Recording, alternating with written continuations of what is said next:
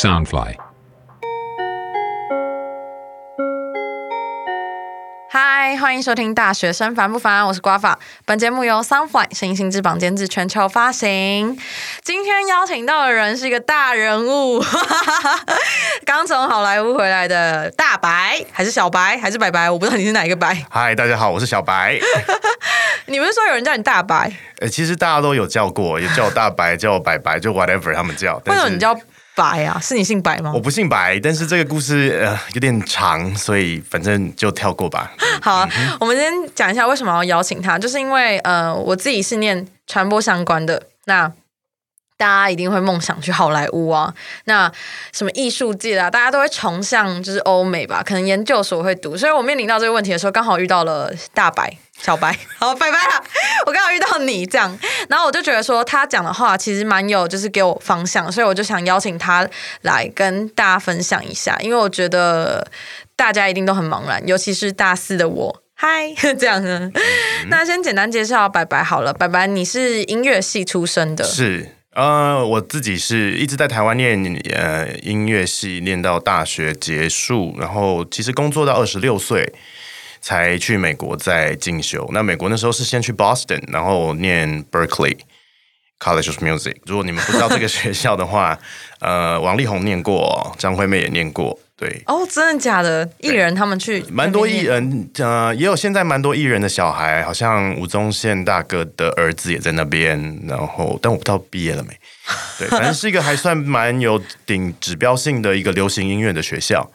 对，然后那边念完毕业就去呃洛杉矶工作。那因为我本身学的是电影配乐，所以就进好莱坞呃帮他们做相关的工作，这样子。你是说你路过那个迷你鹰、迷你兵、小小兵的那个？呃，对，就是那个迷你、迷你、那个 banana 的那个。对，那个是我最算比较大家知道近期比也没有近期了。他其实本来去，哎，我这样不能讲，好，没关系。他他本来去年要上映，但是因为疫情的关系，所以我们讲那么小声还是听得到吗？假装没听到嘛，所以就会呃，我们那个就整个延期了。所以那个是我近期做比较大的这样那。也刚好，哎，那刚好跟大家宣布一个好消息。好了，我是上个礼拜发生的。呃，我收到一个呃 email，就是我一八年写的一个短片，呃，入围了洛杉矶呃新电影人奖。哇哦，Congratulations！二十号会颁奖，那如果有中就耶。没有也 OK 啦，我还真蛮开心。哎，我觉得这个感动，我不知道听众朋友们能不能有共鸣，但是我是蛮有共鸣。就是你的作品，其实就是你被一个肯定，那个是一个无无无法去形容它为什么你可以感动到落泪。其实颁奖人他们流眼泪真的不是假的，就是是真的，你都不知道什么时候这个东西会中，什么东西会被人家肯定，可是。你就是还是要继续默默努力，就是有人做一百个作品，可能就红那一个这样。对啊，而且这其实就可以回到我们刚刚前面想要聊的，就是说，啊，其实我们做表演艺术、做广电、做这些比较属于呃娱乐大众的产业的时候，我觉得大家看到是你最后的那个成果，跟在舞台上那个光鲜亮丽的时候，可是其实背后那一面是真的没有人知道到底有多苦。是吧？说不出来的苦。想问一下，就是你，就是你说你去 Berkeley 念的时候，嗯，你自己觉得，就是像我们这种产业的，是要念研究所吗？你觉得？嗯，哎，可是你又有点比较不一样，你是去那边念大学。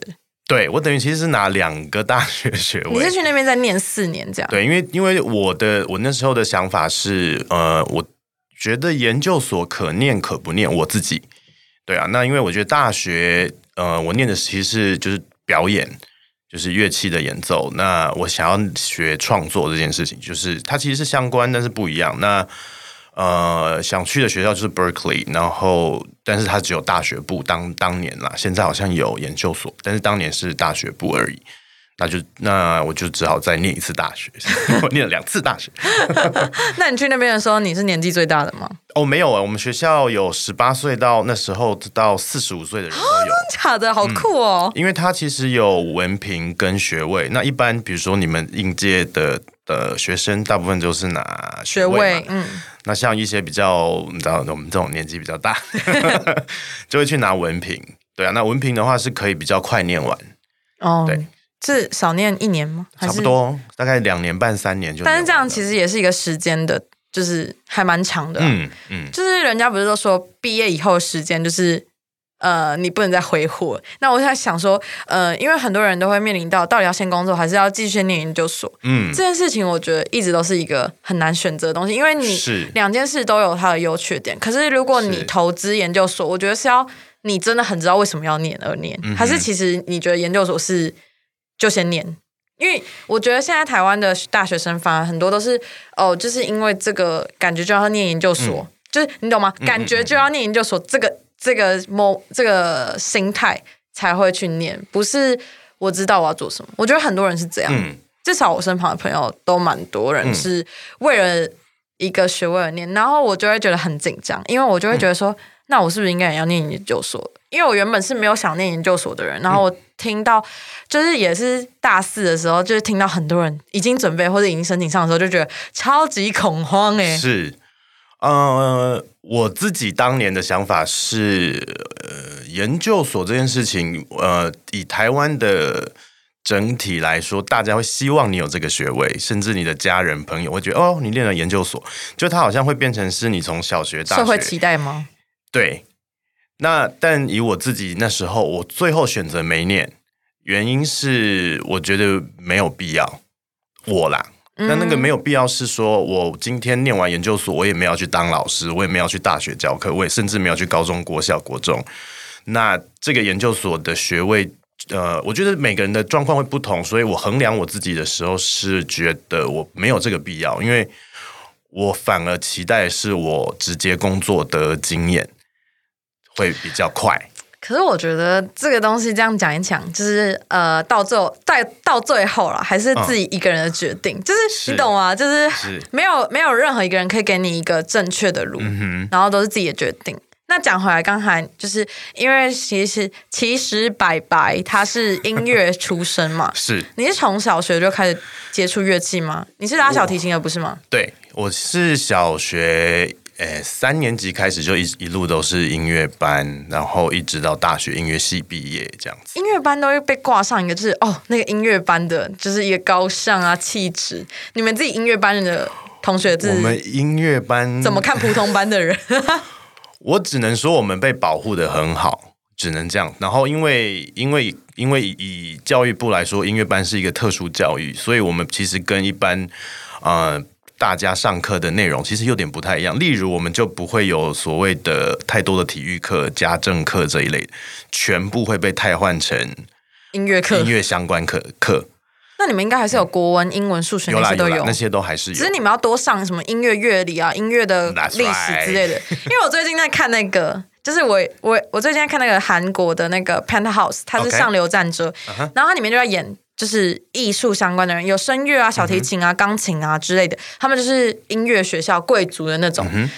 你没办法想象他们那些有钱人的生活，就是你你看的那个韩剧，我都不知道世界上是真的有这种事情吗？就是他们为了把自己的小孩挤进那种艺术名校，然后花尽所有心机手段，我觉得这种事情不可能发生在现实，还是其实真的是？你觉得呢？呃，现实呃呃，现实生活上会发生，但是可能因为我没有看过那个戏，没有像演戏剧演的那么夸张。呃，也也也有机会 会发生我想。要听你分享，因为大家其实不太了解音乐里面的事情，但是我自己看完是觉得说，为什么要耗尽、嗯耗尽脑力、耗尽心力，把一个人推到最高？可能首席，嗯可能一个指挥家，可能、呃一个声乐家，一个反正就是一个嗯。感觉在那个团队里面很厉害，但是其实你放到社会里面，放到世界里面，好，你可能 不是你可能好，大家都知道你是呃声名远播的声乐家，你嗯钢琴弹的超级厉害，嗯。那最后你是一个教授，音乐教授，这样，你你可以得到什么？我用我自身的经验跟大家分享啊。我其实从小这件事情一直都有困扰着你吗？默默的在发生，就是比如说，因为呃同乐器的人会跟你竞争，那甚至你的同学也会跟你竞争，因为大家都是做一样的事情嘛。那那那个竞争下来，就其实不是太好看了。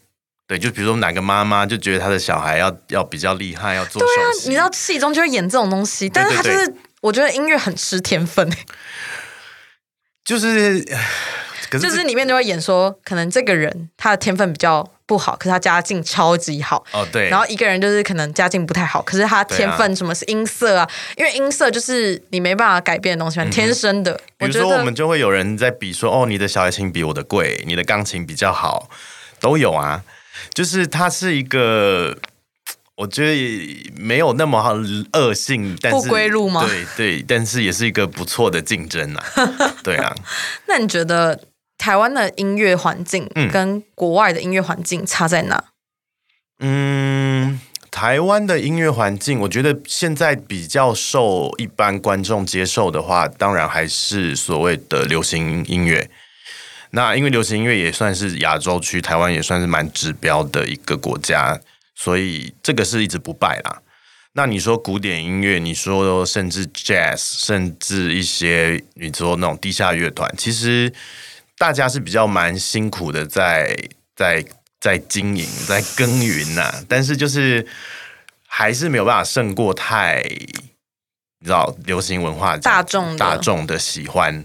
那这点是我觉得台湾比较辛苦的一点。那国外其实也有类似的状况，当然你就是看到像是所有哦 Lady Gaga、Jennifer Lopez 这种这么大的人，那那个就是也是 pop culture。但是你说要真的去做一些比较古典音乐，也是，但是他们其实是有一定的群众在呃支持这些音乐。那像像 jazz 电影配乐什么样的音乐，它都有一定的群众。那台湾的话会比较分散，然后比较没有那么集中，就是大家就啊流行音乐讲流行音乐，可是你今天说，比如说我今天要邀你去听小提琴演奏会，大家会想啊。什么？那我今天如果跟你说我要去听五月天演唱会，你说好啊，好啊，好啊。对，没有啊，说不定就是他们不喜欢五月天的。啊，我但我懂你的意思，就是其实呃，大家还是会想去听，就是他们听得懂，比较对比较接近自己频率的东西。对，这个也是我想问的，就是你出国以后，嗯是不是接触到各？因为美国其实算是一个很多人聚集的地方，所以你一定会接接近很多文化，嗯经历很多不同文化，甚至歧视这些东西，这些都是你的创作养分吧？对对，其实光光我在念书的那三年，我就大概听过，大概我这辈子都不会去听的 任何音乐吧。例如什么？例如什么伊索比亚的音乐啊，或者是呃，反正就是一些奇怪的国家，我们奇奇怪的调这样。对，然后甚至学校还会有课是专门做这件事情，然后你就想说，哇，这什么东西？我不是只是来写学写音乐而已，这是什么？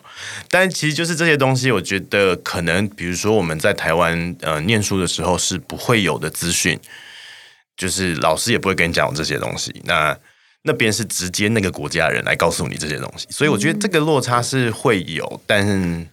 但我觉得现在网络这么发达，应该也也还好了啦，大家随便查。我其实蛮想问，在台湾的音乐到底在上什么？因为我真的嗯对于音乐系啊、什么美术系完全一窍不通、就是，嗯所以现在音乐系里面是每天都在练琴吗？还是都在教什么？我真的不知道可以教什么。现在啦，但我我那个时候基本上你就是就是像你讲那些乐理课，然后可是你都上到大学了，你怎么可能还不会那些东西？他就是想尽办法把它弄得很难呢、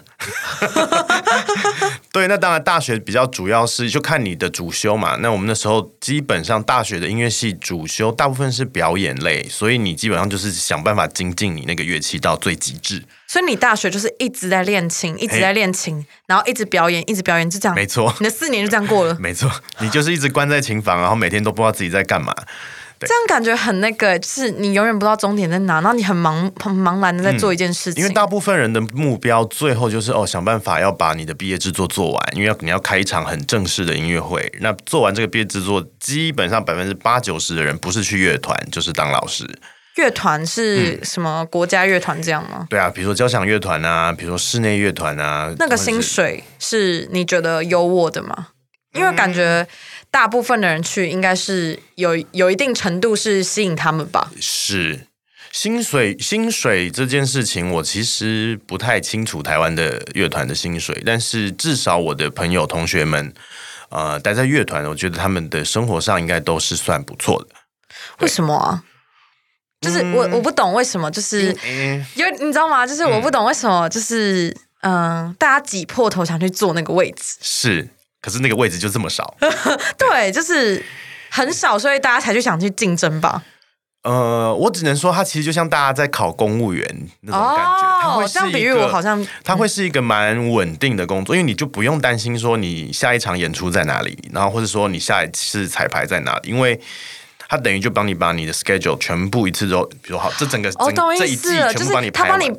就是 say ho ho 哎，这样对对对就是你可能就不用担心说你自己可能要去瞧一个演出费啊什么之啊，类的。对对对，场地啊什么，但你就是出席，然后表演这样子。你刚才用公务人员这个比喻，我刚才 就直接闪过去哦，这样把呃那个气艺术家气质直接带到最低耶。也不是啦，我只是觉得这样子的话，可能会比较容易大概了解说那个那个概念，但没有那么惨啦，没有那么惨。那如果当老师的话，当老师的话，我觉得大部分一是去小学、中学，甚至高中，那也有是自己接家教，就是一直接课这样子。那嗯，当音乐老师就是 我觉得还不错耶，真的吗？因为他们是算小时在跟呃家长们收费。其实我有听过一个，嗯就是一个音乐界的坏消息，就是我朋友听讲的，因为他是某个某个音乐班的老师，呃，就是行政管理的老师，我我朋友，然后他就说有一天他们接到家长的客诉是，就是那个。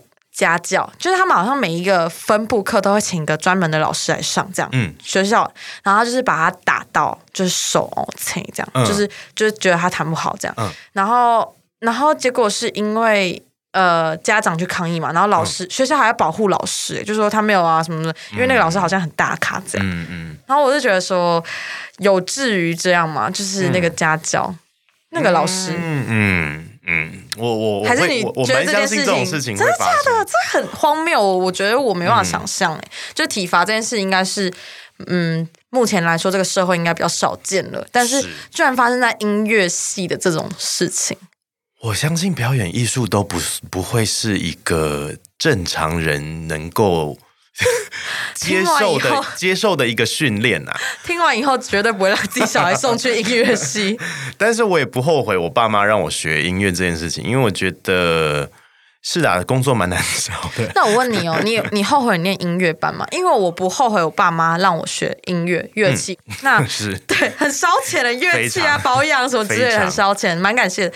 呃，我我也是跟你态度会蛮接近，就是我蛮感谢在台湾所谓音乐班的这这几年，这是这个阶段。然后因为去美国从念书到工作，其实这些基础，我觉得其实有趣的是，这些基础台湾打得非常扎实。然后反而我们在美国，打吗？哎，那个，哎，嗯，双关语，对啊。然后这个这个基础反而让我在美国念书的时候，甚至工作上还蛮轻松的，因为台湾人的就是勤对奋，那那其实更有趣，我有跟一些亚洲其他国家的呃朋友，有时候在聊这件事情呀、教育啊。那日本人也是这样，然后东南亚人也是这样，就是大家的那个音乐，所谓学音乐的人都是很很苦过来的。对，可是当我们到你说要工作，或者说再去进修，其实哎，怎么就是这么轻松？对呀、那你觉得就是音乐这条路上，嗯嗯，你遇到最大的挫折是什么？哎，所以你真的有被打过吗？偷偷问一下，有真假的啊？哦，有很夸张哎、有还有那种什么老师放水杯在我的手上，说你就是这样弹钢琴，然后水杯不能掉。傻小啊，好夸张啊！那，哎、我突然比较有兴趣这一块呢现在所说大概是十十几年前的事情，大家不要再相信。但是但是当年我们是真的会有被被处罚这件事情，因为我听到的这件事情其实是这两年才发生的事情，可是我就觉得很瞎、欸为什么要拿鞭子打手啊？你手不就是你的工具吗？然后还有像因为其实你就想说，你要坐在一个密闭空间，然后单纯做一件事情，长达一到两个小时，其实是蛮辛苦的，而且 maybe 那个时间你是不是你想要做这件事情的时候？对啊，所以你有当过家教老师吗？有有有有有，你在旁边看学生如果弹错的时候，你是真的会白眼翻过去吗？因为我觉得那个是你的工作，你有必要教他。那是一种你知道积功德，哦，其实我当家教的时候，就是我在教英文的时候，有的时候也会觉得说，对 大家刚才听到那个叹气，就是知道心里会觉得很想揍爆他，但是我自己会想要就是想尽办法教他。如果那个学生态度是好的，对。可是有的时候我看那个影集，就是明明就是他已经尽很大的力气，可是那个老师就是还是会很生气，然后就是呃，可能那个老师就是他妈这样。嗯，我觉得在有啊，在音乐音乐世家或是艺术表演艺术，最后的另外一件事情，我觉得你真的需要运气。对，那我那时候其实觉得我运气算不错，就是一毕业有有拿到一个不错的实习，然后就从那边整个发展出来。那我我的确有蛮多的，你说当时跟我一起念书的同学干嘛的？那你事后跟他们再联系，就发现哇，你自己很幸运，这样。对，那有的人甚至就已经离开这个圈子。就是我有一个朋友，他是一个很厉害的做那个音响音响技术的嘛，那他结果最后去电脑公司上班，哦，好酷哦！结果赚的比他那个还多。那那那这个你就没有办法就说哪一个好，哪一个不好了嘛？对啊。可是其实这件事情一直有在发生。我甚至有朋友因为去年疫情的关系，本来在好莱坞其实也是有不错的成绩，那就纷纷的回中国、回泰国或者是欧洲，因为疫情嘛。那那在跟他们聊的过程中，蛮多可能因为你回去，其实也不太会再回洛杉矶了嘛。嗯，对呀、哎、其实我觉得你去好莱坞工作，如果别人问你说你在哪，你说你在好莱坞的时候，人家一定会觉得哇哦吧，你有应该有受到那种人家敬仰的，诶、一个时期，就是刚开始去。会，但是但是回过头来，其实它就是一份工作，对，但是就是大家梦想的，你自己应该嗯，呃，可能在你工作前一年，你都甚至不会想说你可能可以去那边，还是你在美国的时候就有想过你要去那边？我觉得可能因为刚开始工作的内容让我不会觉得这是一个哇哦的工作，因为你刚我刚进去录音室工作的时候，因为是呃作曲家的助理，那你就觉得你好像一个什么打杂的我我 我学会最厉害的一件事情就是泡咖啡，是认真的。那我就真的泡了三个月的咖啡，然后我连一一个那个控台我都没有碰过，然后甚至就是去帮我老板接他老婆 去买菜啊，然后去接他小好孩、啊荒。谬！但是这就是一个助理，对。那这件事情你说好像台湾会听过，但是其实美国也是，而且反而不会比较说没有，但就是这会发生。应该会被有一点某种歧，就会变成那边的小佣人吧？对，那那后来我就当然那个实习结束之后就离开了，因为就觉得说我在这里六六个月，然后就是做这些事情，然后干嘛 泡咖啡，泡咖啡，对对啊。那其实好莱坞它就是一个大家名字很好听你，说大家把它太梦想化了吗？嗯，它其实是一个蛮实际的一个产业。但是因为名字跟这些光环，所以是它是一个梦想，但是它是一个梦梦想制造城呢、那时候大家都这样讲。对啊，但是也是很多人的梦也是在那里就破了。你有破吗？还是你觉得你我有刚好在那边住？破了一下子。我其实在，在工作的第三还第四年的时候，那时候有有挣扎了一下，要不要回来台湾？这样是遇到什么瓶颈？还是你觉得你很干不下去？就是没有钱，哦，你没有遇到好的就是，有一些工作会来，但是他完全呃没有办法应付你的生活生活跟开销，所以你那很多人就是这样，我们大家都是这样撑撑撑撑到一个地方，对。那你觉得你们在那边撑，回来台湾薪水会比较优渥吗？嗯因为大家听到那个名字，应该会觉得，哎，你好像蛮厉害的哦，这样。其实就这次我回来，呃，现在要开始做的一些工作，有这些这些，就像你讲说，哦，他好莱坞回来了。可是我就觉得，嗯，其实回来对我来说是个归零，因为我已经对台湾的产业不熟悉了，那人事可能也蛮多都不同了，所以他会是一个我会觉得蛮辛苦的啦，因为我又要从头来过。那当然，你说以前的那些呃人脉啊，或是你做过的事情，对，那些人脉其实到台湾也没有用了，因为你都是在国外的人脉。他不会不见，是但是就是现在你在台湾等于没有用，就是我要再花另外一段比较长的时间再去把这些东西建立回来的时候，其实就蛮辛苦的。嗯，呃，这边小插曲一下，因为之后小白他要回美国哦去，对，然后那时候他说他在回台湾的时候有检查核酸，然后还三次，觉 得超好笑的，就是你超怕的，对不对？不是，其实那个是规定。哦，就是真的的？呃，因为我们那时候好莱坞的工作，其实后来是开始可以工作的，然后我们只要每进一次录音室就要做一次核酸检，然后其实蛮痛苦，因为其实美国做核酸检是免费。但是你就是要登记，然后你的健康保险会帮你给付，这样，所以你是不用付任何钱。可是因为这样子，就变成说你你可以做的次数会可以很多，所以我大概总 total 做了四次。嗯，我不喜欢。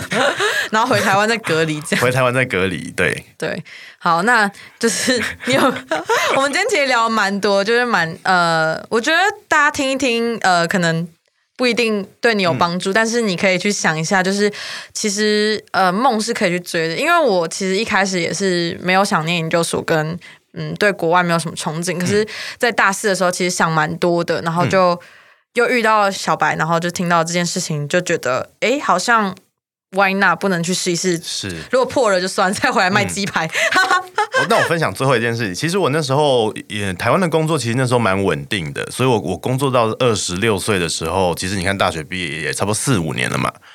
那稳定下来之后，为什么我决定就是放弃全部台湾的这一切？因为就觉得想要在三十岁以前，就是你知道冒险一次，就想说至少这辈子可以说好调嘿皮哦！I did it 这样子，对啊，但是但是也因为这个冒险，然后其实我是本来并没有打算要出国的一个人，就是我觉得我的人生规划里面并没有所谓出国嗯念书这件事情。就是那我相信这个很多的大学生朋友们，现在你们可能都有这个，就是啊，出国要干嘛？要花钱。但出国有好有坏，但是我觉得就是你要追追寻你的梦想的那一刻前，我觉得要实际的追寻，不要茫然的追寻。实际跟茫然，你觉得那一个那个那个 moment 那个点那个信念是什么？因为我那时候是非常知道我要干嘛，就是我说我就是要去念这个，然后我就是要去学这个东西，所以那个梦，我觉得我会比较支持得住。但我如果只是说哦，我要去美国，但是要干嘛，你就嗯，就先去嘛。所以你觉得 你去国外，你至少要知道我去那边念这个要干嘛外，还有我之或者后是说我？念的对我念的这个东西能帮助到我什么？那我觉得这个其实也可以，也可以呃延伸到说，到底要不要念研究所？因为如果这个研究所是可以帮助你很多的话，我觉得该念，没有理由不念。但如果这个研究所对你觉得你觉得你就是连你就是觉得我好，我接下来就去开早餐店，我干嘛念研究所？那就也不用了嘛。对呀、那那其实这个都要因最后看你们个人的呃想法决定，然后才会去做这个梦想的规划。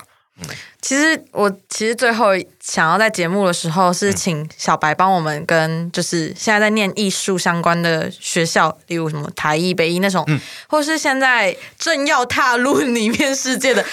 就是高三现在学测刚放榜嘛，很多人可能要考对啊，可能要考北艺或台艺或是相关系啊，就是可能嗯。北科或是就是有关艺术的系嘛，然后可能 maybe 音乐啊、画画也好，嗯，舞你会对，就是任何嗯。表演相关，你会想要给他们什么意见？然后跟这一条路上不要放弃什么，跟一定要坚持的东西，就是放弃坚持跟给建议这样。呃，我觉得喜欢表演艺术的的各位朋友们，各位学弟妹各位们，学弟朋友们，呃，大家会喜欢这件事情，应该大家都是以理感性出发。那感性很容易会被现实击溃。那要支持下去的话，我觉得必须要自己想办法，在整个过程上要找一个目标或动力。它不需要很大，你可以说好，我的目标就是我就是要要一定要认真的念毕业，或者说我想要去哪一个舞团，我想要去加入什么样的剧团，我想要演什么戏。那当你有一个目标之后，你的训练其实就会慢慢的呃规划出来，往那个路就去了。那呃目标定了，然后开始走这件事情之后，也要想办法充实自己的对于呃表演艺术的敏感度。嗯，因为你如果没有太多的，就是就会你就会变成一个执行者，而不是创作者了，因为我们是很需要动脑的一个产业，抓住人心。对啊，那当然，如果你是跳舞的演戏，你就需要，你就可能要需要锻炼体力啊，或者是你需要去做什么剧本研读这一类的东西，就是它就是一个怎么样想办法充实自己。那也不用只是充实自己呃主科内的东西，比如说，我就也很喜欢去看戏，那也很喜欢去看跳舞。对啊，那这些其实都会影响你在表演艺术学习的路上，会影响很大。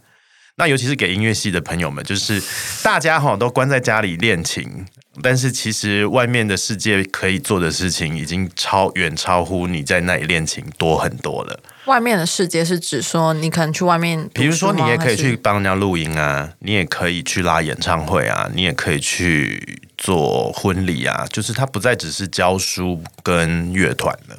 只要可以碰上关系的，就是你都推荐大家去碰这样。我蛮推荐的，嗯，我蛮推荐的，祝福大家喽。那你觉得 要放弃什么东西？